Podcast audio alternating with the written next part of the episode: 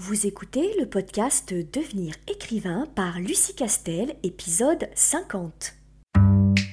Bienvenue sur Devenir écrivain, le podcast pour démarrer et réussir votre carrière d'écrivain. Et maintenant, retrouvez votre animatrice Lucie Castel, autrice publiée à l'international, formatrice et conférencière.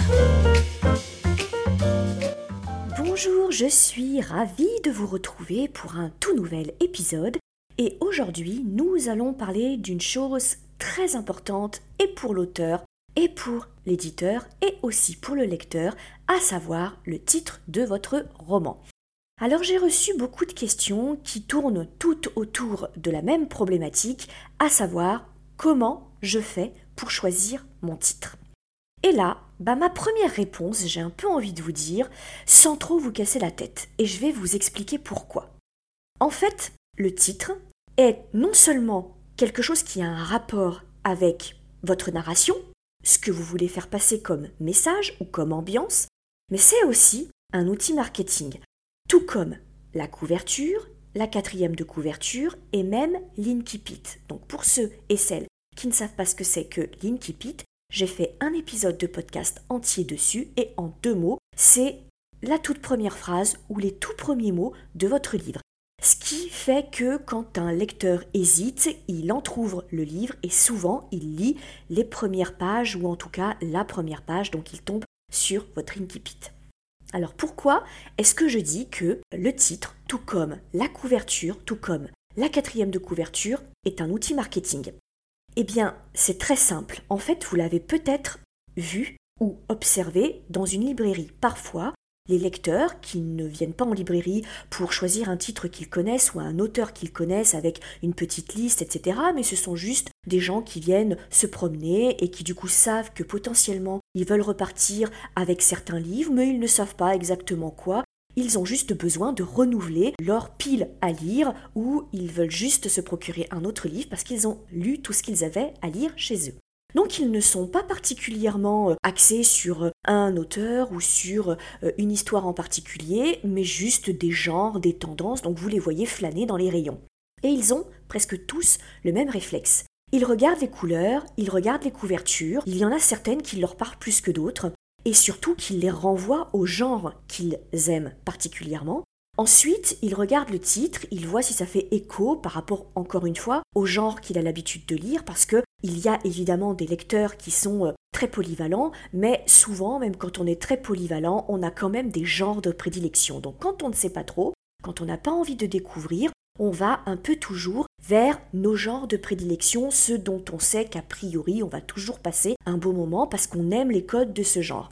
Et donc, une fois qu'un titre et une couverture a attiré son attention, parce que généralement, ça résonne dans quelque chose que le lecteur apprécie, il va prendre le livre et il va le retourner. Et là, il va lire la fameuse quatrième de couverture, qui est normalement censée corroborer l'idée qu'il a qu'il va a priori passer un bon moment parce qu'il est intrigué par votre couverture et votre titre et en même temps ça lui parle parce que ça le renvoie à son genre de prédilection.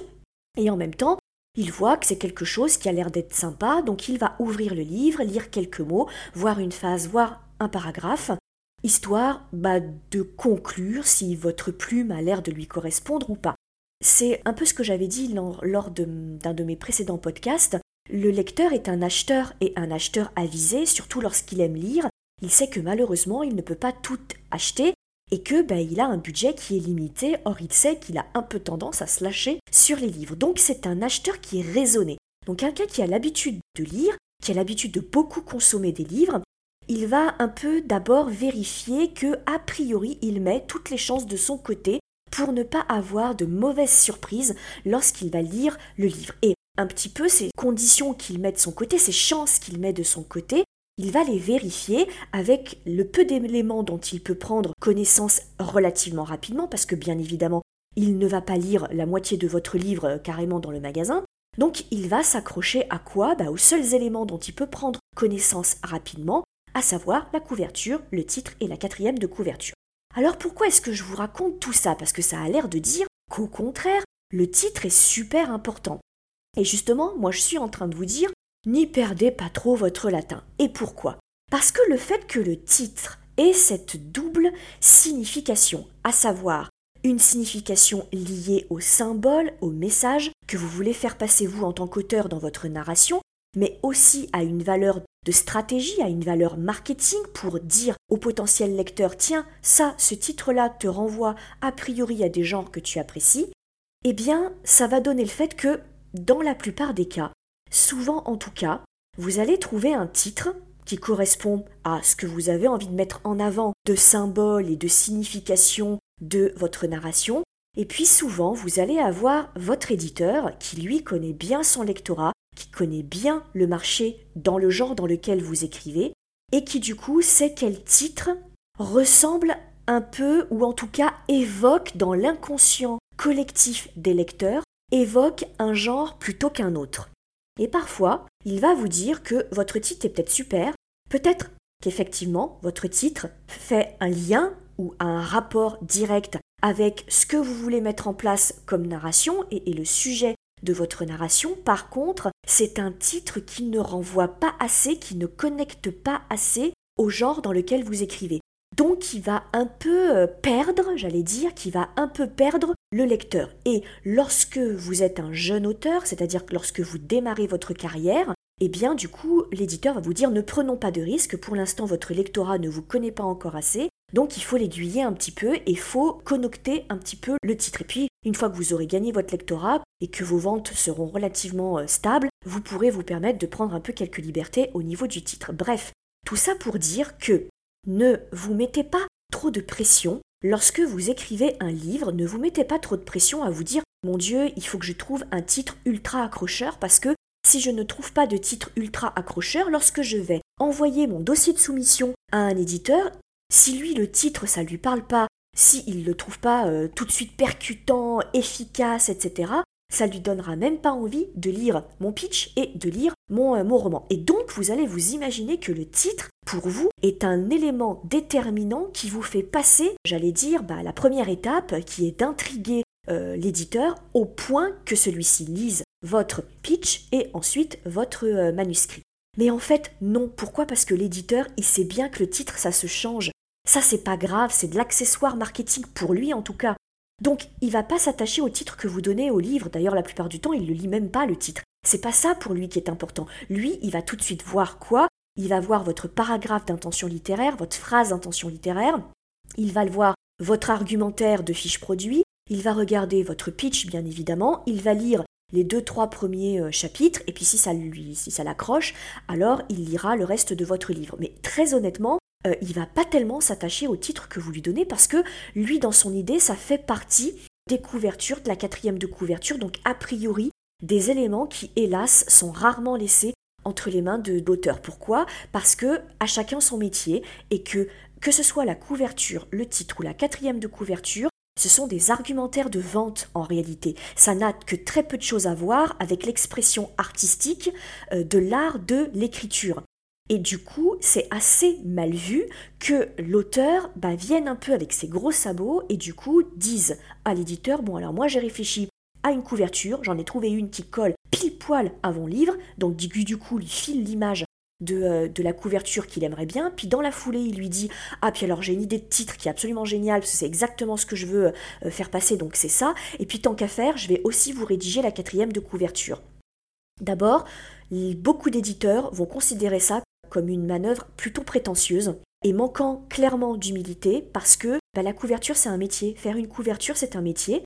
Donc euh, on fait appel à des graphistes, à des illustrateurs euh, choisir un titre, là aussi, ça relève d'un métier de marketing. Et enfin, la quatrième de couverture. Alors très honnêtement, euh, la plupart des auteurs sont les plus mal placés pour rédiger la quatrième de couverture parce qu'ils sont trop attachés à leur texte et au fond de leur texte. Or, la quatrième de couverture, c'est pas un résumé de votre livre. Hein. Encore une fois, c'est comme un texte publicitaire. Comme, comme un petit peu, vous savez, les, trailers de certains films. Parfois, on a un peu des surprises et c'est un petit peu différent. Mais voilà, ça répond à des techniques de narration très spécifiques et ce sont des, gens qui sont formés à la rédaction de la quatrième de couverture.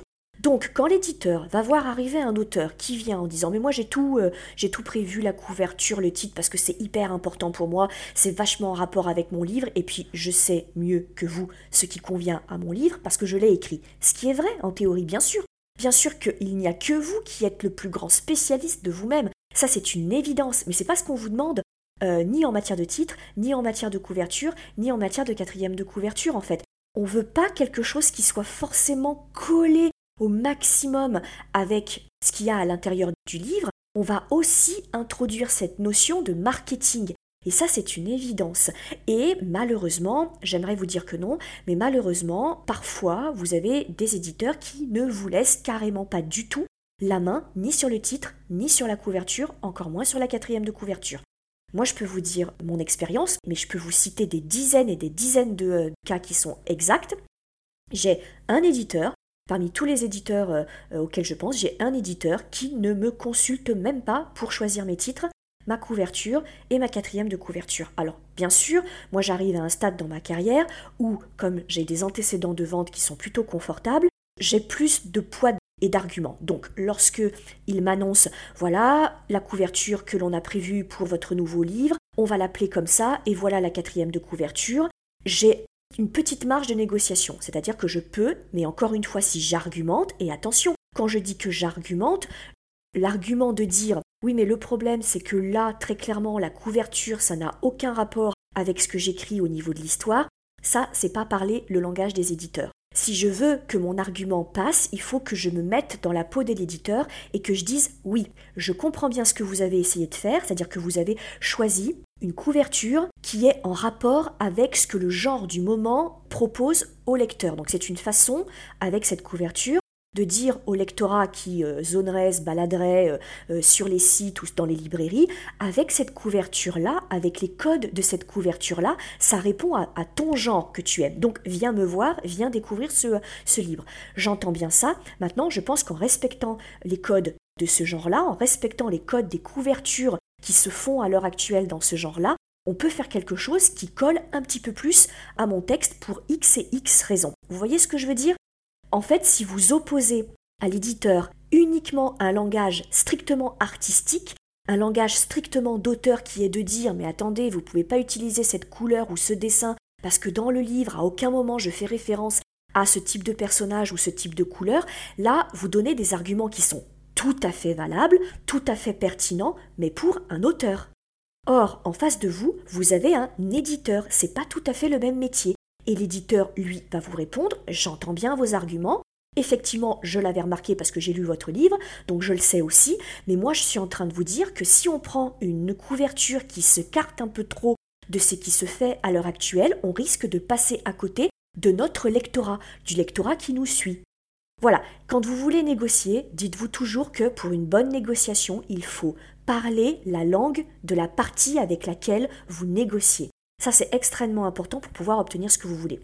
La quatrième de couverture, c'est pareil, moi, on me l'impose, j'ai une petite marge de manœuvre euh, pour leur proposer des modifications, mais c'est des modifications à la marge, ainsi que le titre, et je ne vous cache pas, parce qu'encore une fois, vous savez, si vous suivez euh, ces, podcasts, moi je suis complètement transparente. Dans la plupart des cas, je n'ai pas gain de cause. Donc dans la plupart des cas, leur argument marketing, contre lequel j'ai un peu du mal à contrecarrer cet euh, argument marketing, parce que bah, je ne suis pas un spécialiste du marketing, hein, moi je suis auteur. Donc à un moment, forcément, on a un problème de dialogue. Bon, il s'avère que, pour le coup, euh, lorsque l'éditeur justifie la raison qui le pousse à me proposer ce titre-là, cette couverture et cette quatrième de couverture, c'est pour tout un tas de raisons qu'il m'expose. Et c'est des raisons qui sont tout à fait valables. Et d'ailleurs, ils ne se sont pas trompés parce que bah, les livres en question se vendent très bien. Alors que, je vais vous donner un autre exemple. Si vous m'avez déjà lu sous le nom d'Oren Miller, je publie des thrillers, enfin des whodunit, et j'ai fait le choix de titres qui sont très originaux, que j'ai tenu à conserver, et il s'avère que cet éditeur qui me publie, il fait partie des rares éditeurs qui laissent une très grande marge de manœuvre aux auteurs, que ce soit en matière de choix de couverture ou de choix de titre. En général, vous retrouvez cette relation un peu euh, privilégiée, j'ai envie de dire, avec des petites et moyennes maisons d'édition. Dans ces cas-là, vous avez une vraie, vraie collaboration avec le graphiste qui travaille sur votre couverture, et avec l'éditeur lorsque vous lui, dites bah moi je tiens particulièrement à ce titre, euh, moi je tiens particulièrement à cette quatrième de couverture. Donc pour le coup, sur cet éditeur, j'ai envie de vous dire, c'est carrément le contre-exemple de ce que je vous ai dit en début euh, de ce podcast. Lui, pour le coup, il me laisse vraiment libre de tout faire. Il s'avère que pour le coup, et ça a été ma première grande leçon, je me suis complètement plantée sur mon premier euh, euh, polar parce que le titre est très original. Le problème c'est qu'il est trop original pour le genre classique dans lequel j'écris, à savoir le houdonite, et il m'a un peu porté préjudice. J'en ai tiré les leçons qui s'imposent bien sûr, on apprend tous de ses erreurs, mais voilà, vous allez avoir les deux, mais préparez-vous au fait que si vous signez avec une grande maison d'édition qui a un très très très gros euh, lectorat et surtout qui a un gros circuit de distribution, il risque beaucoup de vous dire bon moi je comprends bien votre titre, je comprends bien euh, ce que vous voulez faire passer comme idée, on va essayer d'en tenir compte, mais on va peut-être vous proposer un petit peu autre chose. Pareil pour la quatrième de couverture. Donc encore une fois, je ne vous dis pas que ça arrive à tous les coups et dans 100% des cas, j'en suis la preuve vivante, puisque moi j'ai vraiment les deux extrêmes. Mais il faut savoir que si vous voulez garder vraiment la maîtrise de votre titre, de votre quatrième de couverture et de votre couverture, il vaut mieux aller et vous diriger vers des petites et moyennes structures et j'ai remarqué plutôt vers les éditeurs d'imaginaire. Ils, ils vous laissent un peu plus de, de latitude. Bref, tout ça pour vous dire que si vraiment vous paniquez et que ça vous bloque, parce que j'ai eu certains auteurs qui m'ont envoyé des messages et qui m'ont dit mais moi je suis complètement bloqué, j'arrive pas à trouver de titre vraiment accrocheur parce que encore une fois c'est une technique de trouver des titres c'est pas donné à tout le monde et beaucoup d'auteurs sont pas très doués pour les titres et c'est pas grave c'est deux métiers différents et c'est pas parce que vous écrivez un super livre que vous avez une plume merveilleuse que vous allez forcément trouver un super titre. Donc c'est vraiment deux exercices différents. Donc tout ce que je veux vous dire, c'est que si jamais le titre vous vient tout seul et que vraiment vous aviez à peine commencé à travailler à votre livre, que vous aviez déjà un titre en tête, c'est génial. Celui-là, vous le gardez et vous essayez de le défendre tant que vous pouvez auprès de votre éditeur. Mais si au contraire, vous avez un peu du mal à trouver les, euh, les titres, prenez un titre provisoire et quand vous envoyez votre manuscrit à un éditeur, bah vous mettez titre de point, titre provisoire et là vous mettez le nom que vous voulez. Ça permet d'indiquer à l'éditeur que vous n'êtes pas attaché plus que ça à votre titre, que c'est pas non plus le plus important dans votre projet et ce qui compte évidemment c'est votre manuscrit et le message que vous voulez faire passer. Tout ça pour dire que je veux rassurer vraiment ceux et celles d'entre vous qui parfois sont carrément bloqués à certains stades parce qu'ils n'arrivent pas à trouver un titre qu'ils trouvent accrocheur. Et parfois, ça les empêche même d'envoyer leur manuscrit à un éditeur parce qu'ils se disent bah oui mais si j'ai même pas un titre accrocheur, bah mon dossier euh, il va pas attirer son attention, il va pas le capter, etc. Et donc ça les ralentit et ça les empêche d'envoyer ce dossier de soumission. Mais alors là, vraiment, vraiment, décomplexé à mort sur cette question-là. Si vous n'avez pas de titre satisfaisant et que vous n'y arrivez pas, c'est pas grave parce qu'encore une fois, c'est pas la chose qui va retenir ou non un manuscrit parce qu'encore une fois, pour les raisons que je vous ai exposées, l'éditeur, il sait qu'il va soit collaborer avec vous, soit il va en reparler avec vous, soit il vous va vous faire des, propositions. Et pour ceux et celles d'entre vous qui, au contraire, êtes très très très attachés à votre titre, eh bien là, je veux juste vous dire que si vous signez avec une grosse maison d'édition qui a l'habitude de bien marketer les livres, il se peut que l'éditeur vous fasse une contre-proposition. Et dans ces cas-là, à vous de préparer votre petit argumentaire qui emploie les mêmes arguments que l'éditeur pour pouvoir défendre votre titre, parce que ce titre-là, vraiment, il est important pour vous, il a une signification. Donc voilà ce que je voulais vous dire et je voulais terminer aussi par un petit mot comme je le fais assez régulièrement dans ce podcast pour ceux d'entre vous qui se destinent non pas à l'édition traditionnelle, mais qui se destinent à l'auto-édition. Et eh bien là, ce que je vous ai raconté sur le côté marketing, la valeur marketing d'un titre prend évidemment tout son sens. Parce que, encore une fois, lorsque vous vous lancez dans l'auto-édition, vous êtes à la fois auteur, mais vous êtes aussi éditeur et vous êtes chef de votre petite entreprise. Et donc, je vous encourage aussi non seulement à bien définir le genre dans lequel vous écrivez pour pouvoir respecter les codes du genre dans lequel, bien sûr, vous avez euh, l'envie d'éditer, de publier et euh, d'avoir une certaine reconnaissance. Là, bien sûr, il faut faire une petite étude de marché. En fait, vous allez faire le travail de l'éditeur, tout simplement, et vous allez faire une petite étude de marché. Vous allez regarder en tapant euh, le genre qui euh, vous correspond, feel good, romance, urban fantasy, fantastique, et regardez un petit peu ce qui se passe au niveau des ventes, au niveau du net, au niveau des auto-édités, voir un petit peu quel type de couverture et de titre se retrouvent et on se rend compte quand même que certains genres sont assez connotés. Je prends notamment un exemple pour ce qui est des polars type polar à énigme ou autrement appelé le houdonite. Très clairement, avec un titre comme Meurtre à Venise, moi qui suis une très grande fan du houdonite, je sais qu'avec un titre typé Meurtre à Venise, c'est peut-être pas le titre le plus original, mais moi ça me tilte tout de suite. Et en tant que grosse lectrice de houdonite, je vais nécessairement aller vers ce livre-là parce qu'il m'interpelle et il a les codes du houdonite que j'ai l'habitude d'avoir. Et encore une fois, on peut pas dire que ce soit un titre vraiment ultra euh, original. Et donc, au contre-exemple de dire oui, mais il faut bien réussir à se démarquer et donc donner un titre très original, oui, je suis tout à fait d'accord avec vous, tout comme il faut une quatrième de couverture originale. Mais c'est toute la difficulté qui explique que c'est un vrai métier de trouver la bonne couverture, le bon titre et la bonne quatrième de couverture parce que il faut réussir ce savant, ce savant équilibre entre ce qui est un peu original, mais dans l'originalité, ce qui fait quand même écho au genre dans lequel le livre s'inscrit. C'est la raison pour laquelle c'est si difficile. Bref, tout ça pour dire que si vous coincez, surtout ne paniquez pas, l'éditeur qui connaît bien son métier sera là pour vous aiguiller et pour vous orienter et en aucune façon il ne va vous recaler un manuscrit parce qu'il trouve votre titre vraiment pas accrocheur et vraiment pas très efficace. J'espère vous avoir un petit peu libéré sur la question du, euh, du titre en tout cas, et surtout d'avoir un petit peu débriefé, parlé autour de cette notion de titre tout à fait particulière qui est quand même si importante. Encore une fois, je vous encourage, si vous avez apprécié ce podcast, de nous laisser un petit message et d'en parler autour de vous, parce que ça nous donne, et je vous assure que c'est vrai, une énorme lisibilité et vraiment, je vous en remercie parce que la chaîne de podcast marche de plus en plus et c'est vraiment grâce à vous. Donc ça, c'est vraiment gentil de votre part. Et puis bien sûr, je vous encourage, comme je le dis à chaque fois, à ne pas hésiter à vous inscrire à notre mailing pour avoir un certain nombre de ressources, au moins une fois par semaine, tous les vendredis, on parle un peu de trucs et astuces liés au métier d'écrivain et aux techniques de l'écriture. Merci de m'avoir écouté encore et toujours et je vous dis à très bientôt.